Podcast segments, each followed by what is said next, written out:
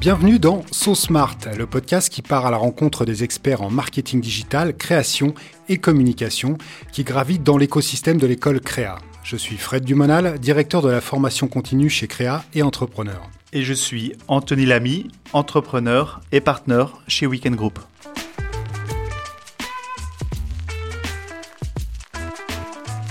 Salut Thibaut, comment ça va?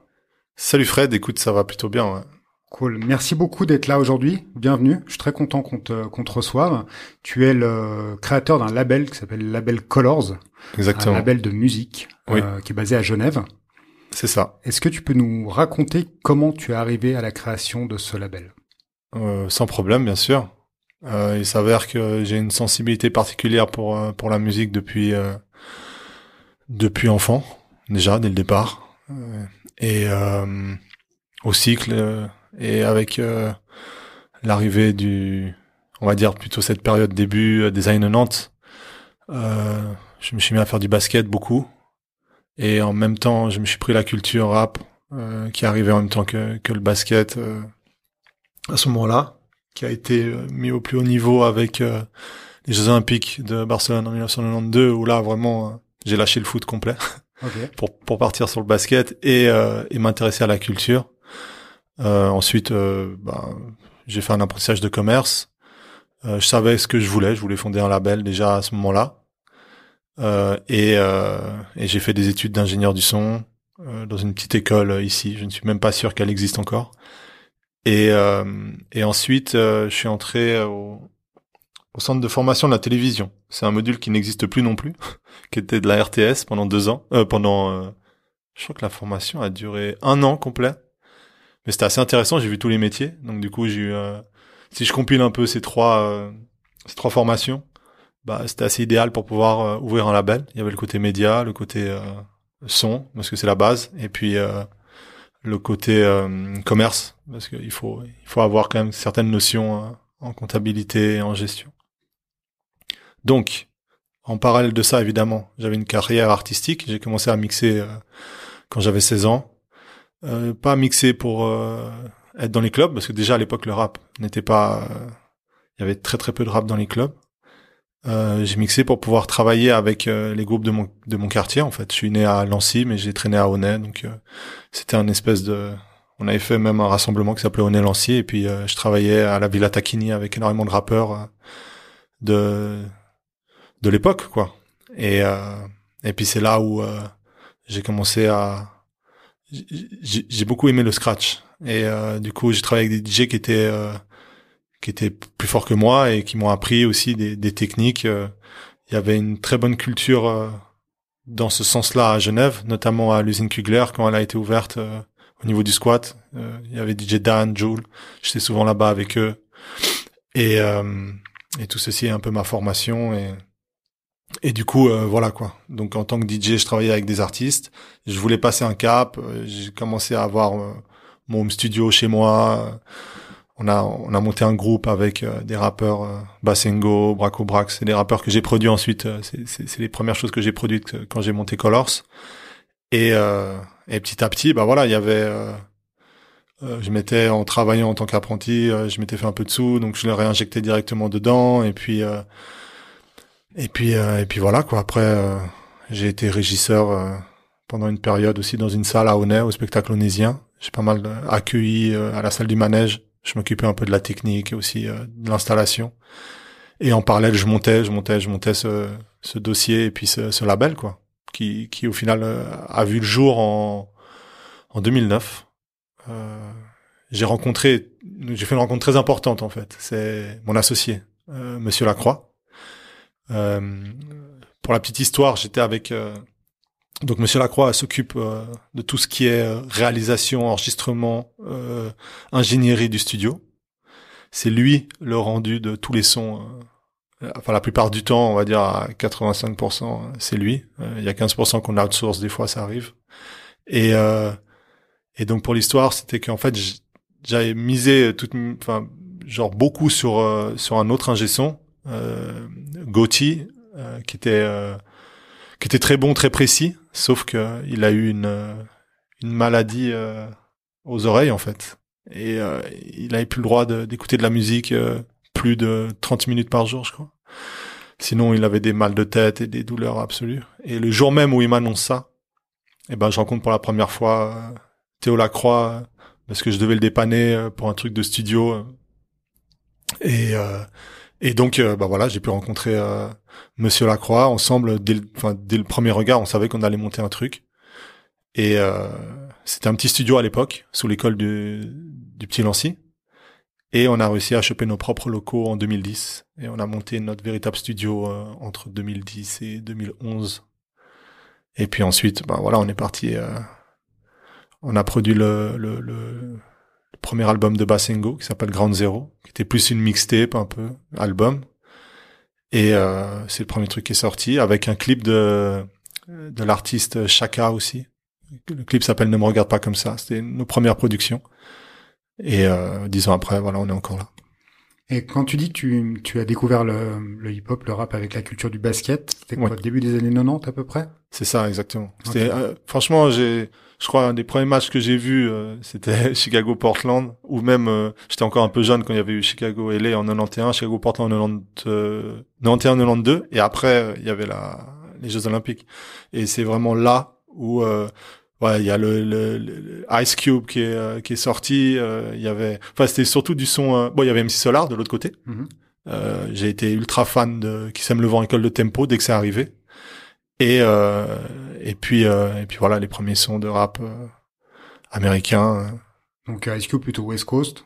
Ouais, mais ça c'est juste qu'on arrivait à obtenir, hein, parce que déjà il y avait pas de, c'était avant Internet, donc c'était des gens qui étaient intéressés, qui avaient acheté des CD. J'ai un grand frère qui a qui a eu euh, du goût justement et la bonne idée de commencer à acheter un peu de rap et moi ça m'a tout de suite euh, pris quoi. Et pas seulement euh, rap gangsta rap, hein. il y a le acid jazz qui est tombé aussi et j'étais fan. Enfin genre Gourou très tôt, je l'ai écouté. ouais. ouais. bien sûr, j'ai été. Bah d'ailleurs ça même ça peut se ressentir un peu avec avec le label. Il était vraisemblable que tous les faux semblants de la farce humanitaire aboutiraient au néant. C'est une boule à facettes, comme dans les discothèques. Ça reflète à la lumière et sans elle du vent. J'aime les images fortes car je suis comme toi. Et puis, il y a couleur 3. Parce que on peut pas. En fait, il faut se rendre compte que les métissages sur couleur 3, et notamment DJ euh, Seb Bash, qui était euh, celui qui officiait à l'époque euh, dans cette émission le vendredi soir, ouais. il amenait toutes les nouveautés rap US et il l'avait parce que genre typiquement euh, le, jeudi il était aux États-Unis, il revenait avec des disques et le vendredi soir il était en live à, la radio et il jouait ces disques-là. Donc quand nous on écoutait, on enregistrait parce qu'on enregistrait sur cassette évidemment les émissions. Enfin en tout cas moi en tant que fan et bah, je me retrouvais à avoir des sons qui venaient de sortir, qui avaient même pas genre 48 heures de vie. Et, et c'est assez marrant parce que je l'ai revu il y a pas très longtemps et je lui parlais d'un son de Busta Rhymes qui s'appelle Wuha.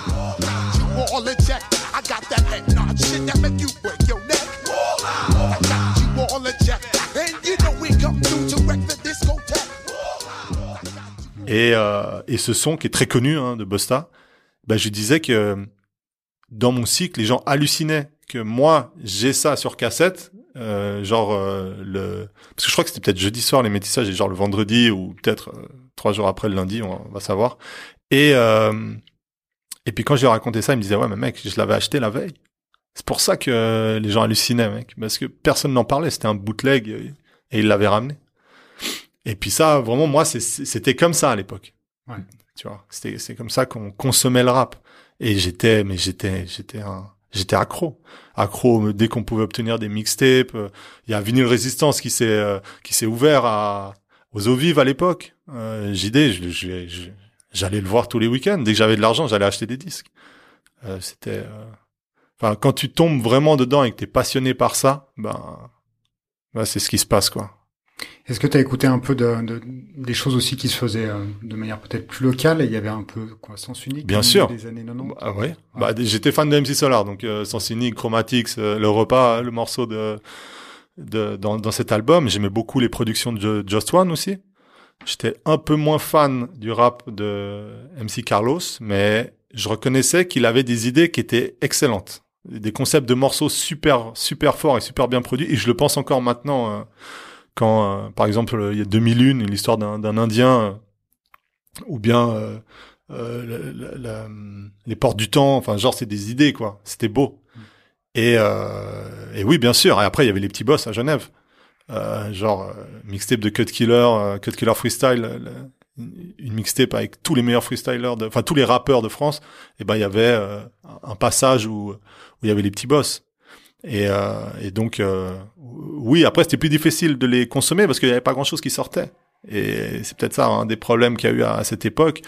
Euh, mais euh, j'étais au courant de tout ce qui se passait, la paire de trois justement, euh, et et puis il y a un peu moins tout ce qui était 216 crew, tout ça, c'était du rap peut-être un peu plus dur. et on avait un décalage d'âge avec eux qui faisait que j'étais j'ai peut-être un peu moins consommé ce, ces, ces premiers là, cette première génération genre Silent Majority. Et puis les mecs des, des Charmy aussi, tout MS, tout ça, j'écoutais pas trop. Bon, tu dis qu'il y a moins de choses qui sortaient, c'était dû à quoi ça en fait? Bah c'était dû que euh, c'était à part les maisons de quartier, comment on faisait pour enregistrer un, un, morceau de rap quoi. Et encore même en maison de quartier, on devait se battre. Et euh, dans le sens qu'il y avait, il y a jamais eu d'industrie, euh, l'industrie de la musique, euh, on savait qu'elle était pas à Genève. Enfin, si on le savait pas, on l'a appris après. Mais c'était réel. Donc, euh, qu'est-ce qu'on pouvait proposer? Le talent des, euh, des, petits boss, il a jamais pu être exploité. Si euh, si Double Pacte a eu un écho et et a pu démarrer, c'est que déjà ils étaient brillants, ils ont fait des très bons un très bon premier album qui s'appelle Impact numéro 3, mais c'est aussi qu'ils ont chopé alors on va savoir si c'est des licences ou une distrib, mais en tout cas ils étaient chez Label 60, qui était le même label que la Clica à l'époque. Euh, enfin proche de Arsenal, je connais pas les détails, mais tout ce que je sais, c'est que quand il y a eu cette vision un peu française, ben voilà, eux, ça les a permis de se développer. Après, euh, quand Stress et Nega sont séparés, ben voilà, Stress, il a ouvert, il a ouvert le marché en Suisse alémanique. Mais de base, ils, ils ont d'abord une reconnaissance euh, en France. Mais si t'avais pas ça, tu, tu pouvais rien faire. Et du coup, on arrive début des années 2010, c'est là donc tu crées le label. Ouais. Et euh, c'est quoi? C'est la passion qui t'a poussé à créer ce label? Tu l'as dit tout à l'heure, il y a eu aussi une rencontre, mais tu avais déjà des artistes que tu avais envie de mettre en avant, de pousser? Bah, Déjà, euh, clairement. Euh, Willy Man, Bassengo, euh, Braco Brax, qui s'appelle maintenant Oji Brax, euh, euh, Chaka. En fait, on a tellement consommé le rap ici, et on a tellement eu euh, aussi, et ça est très important, des, des, des très bonnes soirées il y avait des DJ euh, comme Chill Pop qui étaient euh, très puissants dans le dans le funk et puis dans le début du rap. Euh, il y avait DJ Dan pour tout ce qui était justement le rap, les soirées à, à Kugler. Et puis après, tu avais DJ Gimamen qui était vraiment en mode R&B rap, DJ Tasty. donc tout ça fait qu'on a eu, on a toujours baigné dans des très bonnes soirées rap. Et nous, on a énormément consommé aussi le, le rap français et on n'était pas du tout euh, fermé à écouter le rap de Marseille ou bien le rap de Paris ou euh, même euh, le rap du nord de la France. Et du coup, on écoutait tout. Donc, ça nous a façonné une façon de voir les choses et, de tout ça, toute cette inspiration a créé une culture de l'écriture ici, qui a été très bien représentée par un éventail d'artistes. Ils sont pas tous forcément passés par le label, mais quand tu penses à Terrorim, M.A.M., Meja pour le côté du Lignon, euh, Zring le soul chimiste, euh, euh, Inas euh, euh, aussi, et puis Willy Man qui était à Honnay, euh, Bassengo, et bah, tout ça, ça a amené un concept qui s'appelait Neo Blues, et puis moi, j'étais très attaché à ce rap-là parce qu'il représentait vraiment la, la vie qu'il y avait dans, dans ce quartier que j'ai connu en passant énormément de temps là-bas. Donc, donc j'étais très engagé pour eux parce que j'étais très fier de ce qu'ils faisaient. Euh, maintenant, c'était une période qui était au début du label. J'avais pas les les plans que j'avais maintenant. Et puis euh, c'était, en fait, on, se rend compte que Paris et Genève c'est à côté un peu plus tard. Si je m'en étais rendu compte à 20 ans, j'y serais allé beaucoup plus tôt là-bas. Mais ça me paraissait loin Paris à cette époque-là. Ok. Là, il y a combien de combien d'artistes aujourd'hui sur le label? Bah, c'est un peu, euh, en tout cas, des artistes principaux avec qui on, on travaille beaucoup. Il y a Slimka en ce moment si t'as de l'ambition, on. Je suis pas français, faut que tu te renseignes si tu pensais. Faut que tu te renseignes. J'ai pas de plan B, faut qu'un plan B sur les Varnish la piscine. Restez couché au lit. Là, il y a Dejmi. Si je veux être célèbre, amener des filles, des voitures détournées, les villes à bord de mer, j'ai rien de tout ça dans la tête. Le temps passe et je deviens moins sympa. Qui vient d'entrer un peu dans le label. Enfin, ça fait longtemps qu'il est là. Mais là, on est en train de conclure un projet ensemble. Myro. Et puis sinon, après, t'as les gens qui sont un peu autour. Mais, euh, mais pour l'instant, on est concentré sur ces projets-là, ouais. Et ça consiste en quoi au quotidien de, de gérer un label de musique ici à Genève? Bah, disons qu'il est, il y a différents rôles. Euh, déjà, on n'a pas fondé qu'un label. Enfin, qu'est-ce qu'un label de musique? Quand il y a absolument euh, très peu. Enfin, quand l'industrie, quand t'intéresses personne euh, dans ta région, tu montes un peu tout toi-même. Ça veut dire que on a créé euh, une maison de disques, Colors Records. On a une maison d'édition qui s'appelle Colors Publishing. On a une agence de placement d'artistes, si on veut, euh, qui s'appelle Colors Live. On a euh, un pôle management euh, pour gérer euh, contrat, droit d'image et tout ça. On partage un service juridique maintenant avec My Music Rights à, à Lausanne. Mais on apprend tout, on fait, on est obligé de tout faire euh, par nous-mêmes en fait. Et euh, du coup, euh, bah, si je prends le rôle de Monsieur Lacroix, il est beaucoup au studio, donc dans la création, réalisation et puis polissage des, des morceaux. Lui, c'est vraiment ça son rôle. plus évidemment de la stratégie de développement, mais ça c'est plus des rendez-vous qu'on se fait périodiquement. Moi, c'est vraiment ça dans tous les sens. C'est ça peut négocier euh, une journée média à Paris, euh, ça peut euh, euh, discuter avec un coéditeur français euh, sur le bilan comptable de l'année. Ça upload des morceaux et puis ça prépare des campagnes pour sur internet pour le, le développement des, des morceaux et puis des artistes. Ça réfléchit à des nouvelles stratégies et euh, c'est un peu un. Puis après ça répond au téléphone. Ouais. Et ça appelle Bien beaucoup. sûr, J'imagine. Le, le, là, dans ce que tu décris, tu dis, tu as dit à un moment donné, un- quand tu intéresses personne ici, ça veut dire que tu es obligé de passer par euh, par Paris ou par euh, par Ouais. d'autres endroits pour exister, enfin pour bien exister? Exactement. C'est ça. C'est exactement ça parce que bah cite-moi euh, trois labels urbains à Genève quoi. Et puis euh, et puis des maisons d'édition et puis euh, des agences, tu vois. Il y a pas d'industrie ici parce que c'est trop petit le territoire. Euh, Roman fait 1,5 million. À Paris, ils sont 2,8 millions à l'intérieur des et 10 millions hein, si tu comptes tout. Donc euh, et puis euh, et puis on représente un tiers de la Suisse à peine et et donc du coup même la Suisse alémanique, on n'est pas on les intéresse pas tant que ça, on est flou, enfin genre pourquoi ils se prendraient la tête alors qu'ils ont leurs audi- audiences avec l'anglais et les Suisses allemands? Donc nous notre stratégie c'était clairement dès le départ de se faire connaître à Paris. Et euh, ça a marché quand on était assez confiant pour pouvoir le faire. Et puis grâce à bah, des artistes qui, avaient le courage de faire le déplacement aussi. Je repense à Dimé qui quand le, premier geste qu'il faisait quand il était à Paris, parce qu'il était, il avait fait des très bonnes connexions très tôt. Euh, il y a peut-être 4-5 ans, comme ça, même plus, je pense, maintenant. Bah, c'était de faire écouter ce que faisait Genève. Et puis, à force, les gens, ils ont voulu nous rencontrer. Et, et c'est là où on a vraiment pu créer le, le lien. Ok. Et euh, tu, tu parles de Dimé, donc Slimka, Makala, tout ça, ils ont ils ont donc une existence à Paris, ils ont une, une audience, une, une fanbase à, à Paris et en. France d'une manière générale. Ouais, mais c'est carrément la première.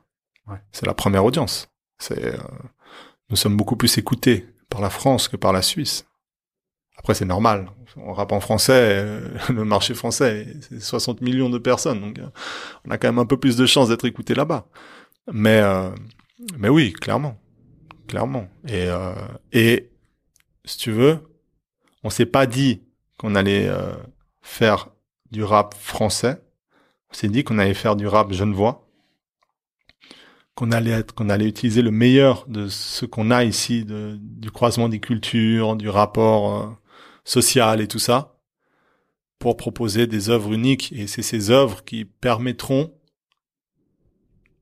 ce sera notre meilleure promotion, plutôt qu'investir euh, trop tôt dans de la com et investir trop tôt euh, euh, dans des relais presse et tout ça, qui aurait servi à rien. C'était vraiment euh, créer un public, créer des gens qui soient toujours un peu surpris par ce qu'on propose et avoir notre propre identité. Ça, c'est un truc qui est très fort. Chez, enfin, quand, Makala ou, ou, Varnish, ils ont ils ont leur euh, leur euh, leur identité, leur visuel, euh, tout ça. Et dans, dans, ce que tu dis, il y a donc pas de volonté de faire du mimétisme avec avec le rap français, mais d'avoir sa, sa propre identité. Comment comment elle se caractérise cette identité du rap genevois au sens où, où, où vous l'entendez dans le label? Bah déjà, elle est peut-être. En fait, nous, on est. Ça revient à ce que je disais quand je parlais de soirée et puis de de de, de, de générations qui sont entrées dans le rap. Par exemple, nous, tout de suite, on a pris autant le, le, rap français euh, et la culture du rap français qui s'est euh, qui s'est monté évidemment de Paris et Marseille et croisé avec euh, la culture américaine. Et du coup, on était libre complètement de flirter avec ces deux influences. Chose qui, en France, bah voilà, c'est quand même beaucoup plus axé sur la culture rap français ils comprennent peut-être un petit peu moins euh, le, le, enfin peut-être ça a changé maintenant, mais je te parle vraiment de l'époque, comment le truc s'est fondé ici. Par exemple, si tu prenais Terrorim, euh, ce groupe de rap de, de, de Genève, ben ils étaient, euh, bah c'était c'était eux, mais c'était plus nous on savait parce que nous on venait d'Honnête, donc c'était plus une banlieue extérieure, donc on a été plus affilié rap français, mais eux on savait qu'ils représentaient complètement cette culture du rap de New York, tu vois. Et, euh, et en faisant avec euh, bah, avec la teinte euh, rap français parce que c'était en français. Et, euh, et du coup et nous c'était pareil il y avait une teinte il y avait il y avait une teinte sur sur cette culture de, de, banlieue onésienne tu vois et donc ça cette liberté là et eh ben je pense que ça a amené un style de rap qui est un peu un mélange de, de, de, de ces deux univers, que ce soit dans les flows, dans les façons de rapper. Je pense à, à Makila aussi. Euh. Enfin, tu vois, je cite pas mal de noms. J'espère que les gens iront s'intéresser ensuite et, iront euh, iront écouter ça pour se rendre compte en fait. Et euh, et puis et puis du coup, c'est ce qui nous a peut-être différencié. Et puis après, t'as l'arrivée de, enfin quand Varnish la piscine par exemple. Euh, enfin lui, il est, il, c'est même pas une histoire de, de de ressembler à qui que ce soit. C'est vraiment qu'il il a capté une influence, il la ressort, et puis ce sera ça et pas autrement. Ça, c'est aussi, tu tombes sur un artiste comme ça. Enfin, je, je souhaiterais qu'il y en ait, qu'il y en ait plein. Malheureusement, c'est pas forcément le cas. Il y en a beaucoup qui veulent ressembler en faisant leur propre composition. Lui, il ressemble à, il ressemble à rien parce que c'est lui, quoi. Mis à part, on peut parler de, de Pharrell et de Tyler, mais parce que il a un lien avec eux qui est, euh, qui est, qui est plus que, être juste fan, quoi. C'est pas ça, tu vois. C'est, c'est qu'il le vit. C'est sa musique, c'est ce qu'il propose au monde.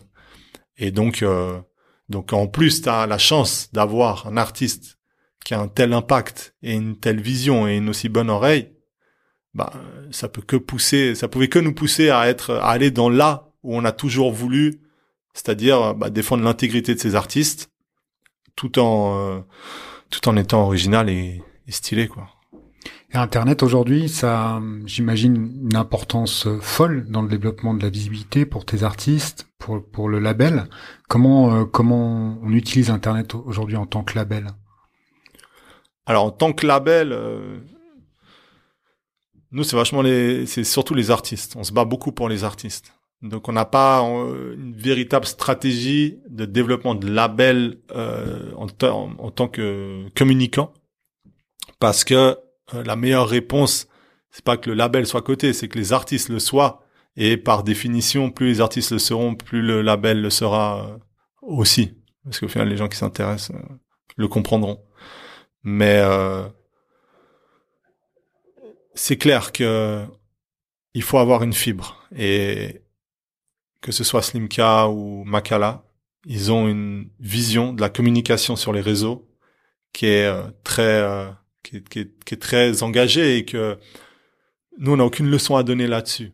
On est là et on, on, entend leurs idées et on essaye de faire en sorte de les appliquer le, le plus possible. C'est pour ça que le terme accompagnement, je l'aime beaucoup parce que je pense que le rôle d'un, quand on prend la partie management de l'artiste, eh ben, c'est surtout d'accompagner ses idées et de les amener euh, avec lui là où il a envie qu'elles qu'elles aillent, en gros. Et bah, c'est surtout ce qu'on fait. Euh, après, bah, si tu regardes, c'est beaucoup Instagram euh, en numéro 1, et puis YouTube euh, numéro 2, et puis après Spotify qui suit. c'est toujours un peu les mêmes euh, les mêmes réseaux. Ouais. Et aujourd'hui, tout ce qui est stream par rapport à, à- au monde qu'on évoquait tout à l'heure avant, où on achetait des CD, on se les Mhm. passait entre frangins, on a acheté des vinyles, etc. Quel est le, comment ça se passe avec tout ce qui est tout ce qui est stream? Aujourd'hui Tu, c'est des choses que tu surveilles pour tes artistes, pour voir s'ils sont s'ils sont écoutés? Est-ce Oui. qu'il y a, il y a toujours de la vente de, de physique à côté? Alors, nous, on a choisi de ne pas du tout... euh, moi, dès le départ, en 2009, je savais que le CD, c'était terminé et tout. donc. Après, j'ai toujours été un peu surpris parce qu'en France, en France, ils consomment encore beaucoup le CD. Ok. Mais, euh, mais c'est une particularité française un peu. Surtout pour euh, des artistes qui ont un certain... Bon, encore que les rappeurs, ça marche en CD. Mais par exemple, Renault, euh, il y a deux ans, il sort un album, il fait 800 000 ventes en, en CD, quoi. Tu vois Ouais. Enfin, je te dis un chiffre, je suis même pas sûr à 100%. Peut-être c'était 150 000 parce que ça paraît beaucoup, euh, 800 000. Mais je sais que c'était que du CD, tu vois. Ouais. Le stream, euh, ils s'en foutent. C'était pas sa, sa méthode. Moi, je savais que nous, le urbain, bah, c'était à base d'écoute d'abonnement ou d'aller sur les free, euh, le, le- les Spotify for free et tout ça. Et donc, euh, souvent on entend que que le streaming arnaque les artistes et tout ça. Mais je suis un peu moins persuadé de ça en étant de l'intérieur. Ok, il y a une perte sur le stream par rapport à, par exemple, si tu fais tant de streams, il va y avoir un équivalent vente album. Et si tu mesurais combien tu aurais gagné en vendant des albums physiques à la place du stream, oui, tu as une perte, mais elle est pas aussi importante qu'ils le signalent quand ils font leur euh, leur classement de leur tableau et tout ça. Parce qu'un artiste ne peut pas gagner beaucoup d'argent s'il est juste euh, s'il est signé comme artiste. Genre si toute la prod est amenée par un label, eh ben, ça fait déjà une première répartition. Le label après doit gérer un contrat de licence ou de distrib avec un, une major ou un agrégateur, ça fait une deuxième euh, un deuxième pourcentage qui saute. Et en plus, la sortie chez le grossiste qui est maintenant euh, euh, Spotify, Deezer ou bien Apple euh, prend prend la moitié. Donc c'est normal que les pourcentages soient bas. C'est clair que si tu vends un CD, c'est comme si on avait oublié que genre si MediaMarkt il prend ton CD, ils vont te prendre 50 dessus.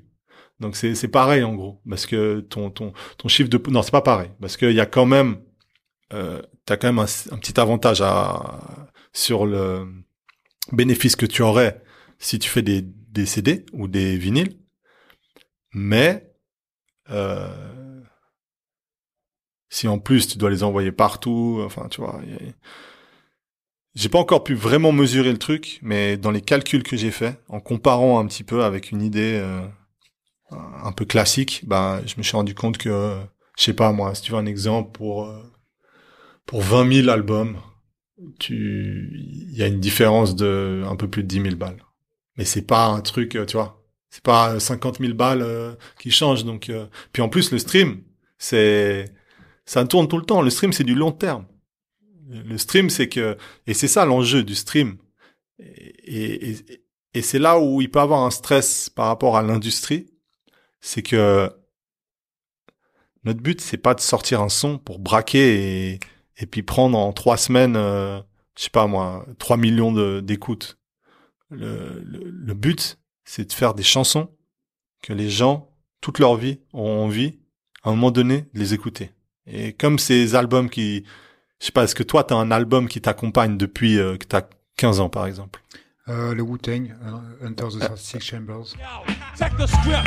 Me and the guards getting ripped. Blunts in the grip, 40 dogs in my lips. At a box. Boom, boom, the bass will Alors imagine si dès le départ tu l'avais eu sur le stream. T'avais consommé le stream. Ouais. Tu l'aurais pas payé euh, les 20 balles que, que t'as investi ou les 28 francs, je sais plus combien il aurait pu coûter. Ouais, un City Disc. Ouais, tu vois, bah, c'est de la gare. Ouais, c'est clair. Incroyable. Et bah tu vois, je pense que tu donnes au final plus quand même à l'artiste à ce moment-là. Si on doit faire un espèce de ratio de consommation sur euh, 20 ans d'album, euh, tu vois. C'est juste que là on est un peu en stress parce que on l'a là le stream, il est devant nous, tu vois. Et il Ouais. fait pas le chiffre que on veut. Ouais. Mais on en reparle dans dans 10 ans de consommation de Radio Suicide ou de Tunnel Vision de Slimka, c'est un truc qui tombera tout le temps. Ouais. Et en plus, plus tu sors des trucs, plus tu fais vivre ton back catalogue. Et comme on a produit des œuvres qui sont euh, très originales, peut-être que les gens qui ne les comprenaient pas maintenant vont aller les chercher euh, et vont ils vont les kiffer peut-être dans deux trois ans. Tu Ok. vois. Ouais, c'est une vision euh, long-termiste qu'on n'a pas l'habitude d'entendre hein, sur le stream. C'est vrai qu'en général, les gens disent ah, bah, voilà, il y a, il y a des grosses paires d'argent et tout, mais c'est vrai que vu sous cet angle-là, c'est Le stream, c'est une course de fond. Ouais. Surtout quand tu as cette idée-là de sortir des masterpieces qui t'accompagnent. Si tu veux... euh, Mais bon, il faut avoir à ce moment-là, il faut avoir un peu plus de... Bah là, c'est des coups de... C'est les majors qui peuvent se permettre ça. Tu vois, c'est rare qu'un un artiste indé arrive à braquer euh, tout d'un coup euh, l'industrie avec un track. euh, Ouais. C'est presque une mission impossible. ouais, il faut une puissance de feu pour être euh, Ouais. très visible en, en peu de temps, quoi. Ouais. Ok.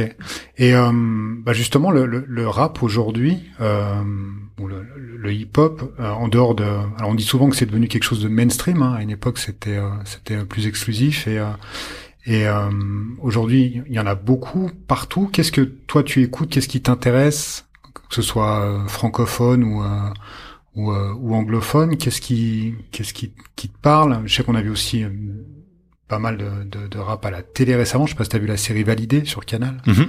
Euh, voilà, toutes ces choses-là. Qu'est-ce qui qu'est-ce qui te touche? Qu'est-ce qui te touche pas? Qu'est-ce que qu'est-ce qui t'intéresse? Alors, moi, ce qui m'intéresse, c'est juste de, de faire les choses bien, quoi. Des fois, j'ai l'impression qu'il y a certains artistes, c'est plus des, des coups, euh, c'est plus quelqu'un qui voit un coup marketing et un moyen de se faire de l'argent que une véritable profondeur.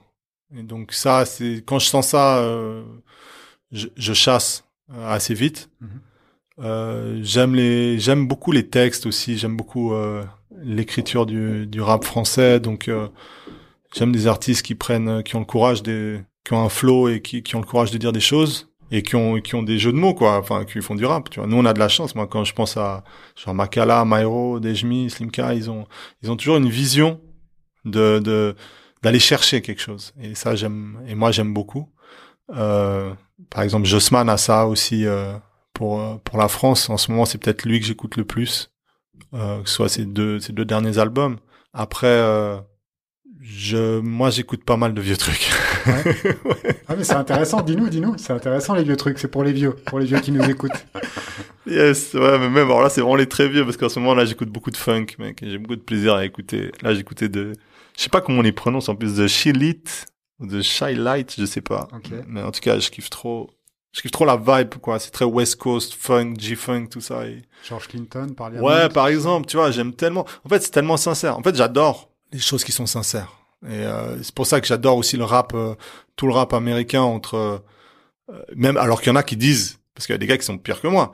Il y a, il y a des gars qui disent que après les années genre 90-93, le rap c'est déjà devenu un commerce. Et donc du coup, il- dans tout ce qui est sorti entre justement bah, période euh, Wu-Tang, Smith Wesson, tu vois, tous ces crews, même après, un petit peu après avec The euh, et puis euh, et puis euh, de Dipset, ben bah ça je kiffe parce que je trouve que c'était très sincère, tu vois. Ça arrivait, ça rappait, il y avait trop de talent et et puis maintenant je, vais chercher ça. C'est-à-dire que le, le méga rap mainstream, au final je, l'écoute vite fait, mais il, il part un peu. C'est comme si j'avais, je sais pas, un pare-brise. Et puis par contre, bah euh, je sais pas moi, euh, quand j'entends euh, même Masta Ace qui sort un dernier truc, bah voilà, je vais me pousser vers euh, je vais aller écouter ça et puis je trouve que c'est bien travaillé Styles P il peut il peut rapper euh, tout le temps je, je l'écouterai parce que je sais pas ça me parle quoi. Il y a une mélodie il y a un truc dedans qui et puis euh, et puis la nouvelle vague je l'écoute un peu mais tout le mouvement de trap euh, maintenant drill enfin tous ces trucs c'est c'est cool c'est bien. Je me sens un peu en décalage avec. Je préfère des trucs euh, j'ai plus de groove moi personnellement Plus avec des bases, euh, des bases euh, funk que t'évoquais tout à l'heure. euh. Ouais, c'est ça. Après, il peut y avoir des, des gros sons trap. Je peux pas, je peux pas allumer quoi que ce soit parce que j'aime tout. Ouais. Même un son drill, ça peut être génial, tu vois. Même Drake, il peut faire un super truc, quoi. Mais je suis pas de nature à aller chercher ça. Tu vois. Ok. Ouais, je vois. Je vois bien. Le, là aujourd'hui, euh, quelqu'un qui aurait un, un jeune qui aurait un projet, euh, voilà, un projet de, de, de production, de, de, de, de faire des choses, de proposer quelque chose. Tu dirais quoi aujourd'hui à je- un- quelqu'un qui voudrait se lancer, jeune ou moins jeune, hein, c'est pas la question, mais qui aurait- Alors, je lui dirais, je dirais que c'est du taf et que parfois il faut se méfier parce que euh, j'ai remarqué que souvent maintenant on mettait en ligne euh, des euh, genre euh, un jeune rappeur, il va faire un texte, il va le mettre en ligne. Et des fois c'est trop tôt. Si on se dit que c'est un game tout ça, bah quand tu rentres dans le game, faut être prêt. En tout cas, euh, montrer déjà vraiment un truc que tu vaux. Mais quand t'es euh, en mode, euh, tu fais un entraînement euh, chez toi et, après tu le mets en ligne, bah, des fois, enfin, dire, ça a que dalle. Parce que c'est c'est un vrai travail. C'est c'est il faut du talent, faut nourrir ce talent. Maka le dit très bien quoi. Genre euh, on t'a planté une graine, ben si tu euh, si tu fais pas l'effort de t'en occuper et de l'arroser comme il faut, ben au final il va rien se passer quoi. Ça va pas donner une belle fleur. Et euh, et je dirais c'est ça, c'est que soit tu décides de pas prendre les choses au sérieux et tu t'amuses, ok, vas-y. Soit tu si tu rentres dedans, rentre pour de vrai. Intéresse-toi à la littérature, intéresse-toi à- aux anciens euh, qui ont eu euh, leur façon d'écrire. Essaye de comprendre. Soit vraiment dans un dans une vision technique du rap pour ensuite donner au monde ce que tu as à donner. Ouais, c'est ce que font sel- selon toi les, les enfin, pas mal d'artistes qui, euh, qui aujourd'hui euh, sont forts, ont vraiment une audience. C'est cette dimension de travail, ce, ce truc important. C'est quelque chose que tu observes toi dans les artistes euh, du, du label? Clairement. Ouais. Ah, eux, c'est des, c'est des charbonneurs parce qu'il n'y a pas le choix. Ouais. Et vraiment, je salue leur travail. Euh, tous. Jour après jour, ils bossent, ils bossent, ils bossent pour progresser et tout ça. Parce que ça doit se sentir. Genre, quand tu sors un album, un premier album, le, le second doit être, il doit avoir une évolution. On doit le sentir. Qu'on aime ou qu'on n'aime pas, mais on doit sentir une évolution. Et ainsi de suite. Tout le temps. On doit se challenger là-dessus. Si, euh, sinon, euh, on s'endort sur nos lauriers et, et on va pas aller plus loin. Alors qu'on doit, si on veut bouffer le monde, euh, on n'a pas le choix. Donc euh, quand je vois euh, tous les efforts que fait euh, Slimka ou Makala varnish, c'est vraiment c'est un c'est un c'est un haut level de travail. Je pense qu'il y a les gens ne se rendent pas compte du temps qui qui qui passe à travailler, à travailler les les voix, à travailler euh, l'écriture, les top lines, l'œuvre en, entière parce que au final faire une chanson que qui reste dans ta tête c'est pas facile il y a le côté on arrive au début on est un peu euh, impulsif comme ça de façon spontanée on trouve des trucs. Mais quand ensuite on a envie d'en faire notre métier bah on se rend compte que c'est un véritable travail. Écrire des chansons on fait des chansons on propose des chansons tu vois. Donc euh, eux ils ont compris ça et ils bossent sans relâche. Donc c'est ça que je dirais. Rends-toi compte que c'est pas prends ça comme un sport. Tu veux pas t'afficher parce que tu as réussi euh, deux dribbles, tu vas te faire éclater sur le terrain. Faut que tu sois plus fort que ça. C'est du, c'est du taf. Ouais. Ok. On arrive gentiment à, la fin de cet entretien que- qui est passionnant. Moi, je pourrais rester des heures à discuter euh, Ah, de yes. hip-hop avec toi. Pareil. Euh, et puis, euh, qu'est-ce que tu conseillerais euh, peut-être d'écouter ou de lire euh, Ou qu'est-ce que tu voudrais ajouter d'ailleurs en dernier lieu pour, pour clôturer? Euh, en tout cas, euh, je, je conseille à tout le monde d'avoir une vision artistique des choses. Donc, euh, qu'est-ce que fait un artiste? Ben, il, il recule un peu pour voir ce qui se passe et pour comprendre le truc et euh, voir les choses peut-être sous un autre angle et, euh, et le montrer au grand public ensuite. Donc, euh, si je dois conseiller, euh, si je dois conseiller quelque chose, c'est euh, c'est de trouver tout ce qui peut t'inspirer à, à prendre ça, à prendre cet angle qui est un peu différent et puis avoir le courage de l'assumer aussi et puis d'assumer euh, ce qu'on aime et ce qu'on n'aime pas et, et qui on est pour de vrai. Ne pas chercher à ressembler à, à des gens qu'on ne connaît pas. Ça aussi, c'est le premier truc. euh, Enfin, c'est un truc que je trouve important. Et puis sinon, euh, je conseille à tout le monde de d'aller voir les sketchs de, de Dave Chappelle. Parce qu'il est trop fort. C'est vrai qu'il est super fort. Il est super fort. Où est-ce qu'on peut écouter les artistes de Colors euh, Colors, bah euh, streaming beaucoup, hein. Ouais, streaming. S- streaming beaucoup. Euh, il suffit d'aller euh, taper le nom de l'artiste, Makala, Varnish la piscine, euh, Slimka, et puis après voir un peu ce qui suit autour. hein. Il y a des propositions. Euh, sinon les réseaux, Colors Records sur Instagram, Colors Records sur Facebook. Si vous voulez un peu une vision globale des choses. Après, allez suivre les artistes, ils font leur com. Euh, soutenez, soutenez-les si vous avez envie, si vous, si vous appréciez ce qu'ils font. Et, euh, et puis voilà, c'est déjà, c'est déjà pas mal. C'est déjà pas mal. Merci beaucoup Thibaut, à tout bientôt. À bientôt Fred.